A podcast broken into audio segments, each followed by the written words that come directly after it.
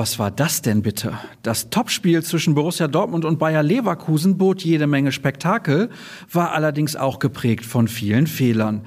Leider fast alle produziert von den Schwarz-Gelben. Wir schauen also zurück auf eine bittere Pleite, die einige Fragen aufwirft. Schön, dass ihr trotz des ernüchternden Ergebnisses reinhört hier bei BVB Kompakt. Mein Name ist Sascha Staat und dann wollen wir mal zurückblicken auf den gestrigen Tag. Eine Partie mit vielen Chancen hatte man im Vorfeld erwartet, viele Tore sicherlich auch. Dass die am Ende fast ausnahmslos von der Werkself erzielt wurden, das war so nicht zu erwarten. Die Truppe von Marco Rose trug dazu einen erheblichen Teil bei, dann Axel Sagadou leitete in der zehnten Minute ein Slapstick-Eigentor von Manuel Akanji ein.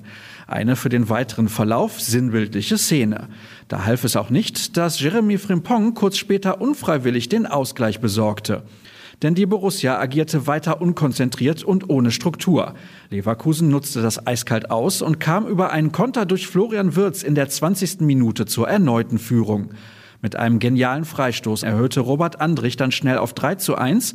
Es war ein peinlicher Auftritt der Dortmunder. Es fehlte an Biss, am letzten Willen und, so hart es klingt, einfach auch an Qualität. Im zweiten Durchgang änderte sich daran nicht viel, denn kaum waren die Seiten gewechselt, war Jonathan Tah mit einem sehenswerten Volley in den Winkel zum 4 zu 1 für die Gäste erfolgreich. In der 87. Minute kam es nach einem weiteren Konter sogar noch dicker. Musa Diaby machte den Deckel drauf. Das Tor von Steffen Tigges keine zwei Minuten später war nur noch Ergebniskosmetik. Nach der Partie war der Schock und der Ärger über die unterirdische Leistung entsprechend groß. Es war ein katastrophaler Tag für uns. Wir sind nicht gut reingekommen. Wir waren immer einen Schritt zu spät. Wir haben vorher besprochen, dass sie es nur auf Konter anlegen. Da werden wir dann wieder bestraft. Das war insgesamt einfach viel zu wenig, meinte Marco Reus und fügte an, wir setzen die Vorgaben einfach nicht um. Wir haben uns zwei Wochen auf das Spiel vorbereitet, auch an anderen Sachen gearbeitet. Wir müssen das dann aber auch auf den Platz bringen. Das ist ein sehr bitterer Tag für uns. Im Gesamten war das schlecht, ganz, ganz schlecht.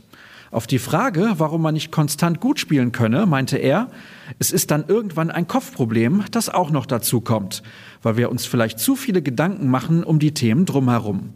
Klare Worte des Kapitäns, denen es nichts hinzuzufügen gibt. Deutlich besser als die Profis machten es am frühen Nachmittag die Amateure. Beim MSV Duisburg setzte sich die Mannschaft von Enrico Maaßen verdient mit 3 zu 1 durch. Berkantas verwandelte gleich zwei Elfmeter. Außerdem gelang Winterneuzugang Justin Njimna Mitte des zweiten Durchgangs ein sehenswerter Treffer zum Endstand. Am Samstag hat man beim Heimspiel gegen den vorletzten TSV Havelse endgültig die Chance, sich mit einem weiteren Sieg langfristig in der oberen Hälfte der Tabelle festzusetzen. Und damit sind wir mal wieder durch. Es bleibt noch der Hinweis auf ruhrnachrichten.de. Dort findet ihr unsere komplette Nachberichterstattung und die wird es in sich haben. Folgt uns außerdem bei Twitter und Instagram unter rnbvb. Ich freue mich über neue Follower unter Start. Habt einen guten Start in die neue Woche. Morgen hören wir uns bestimmt wieder.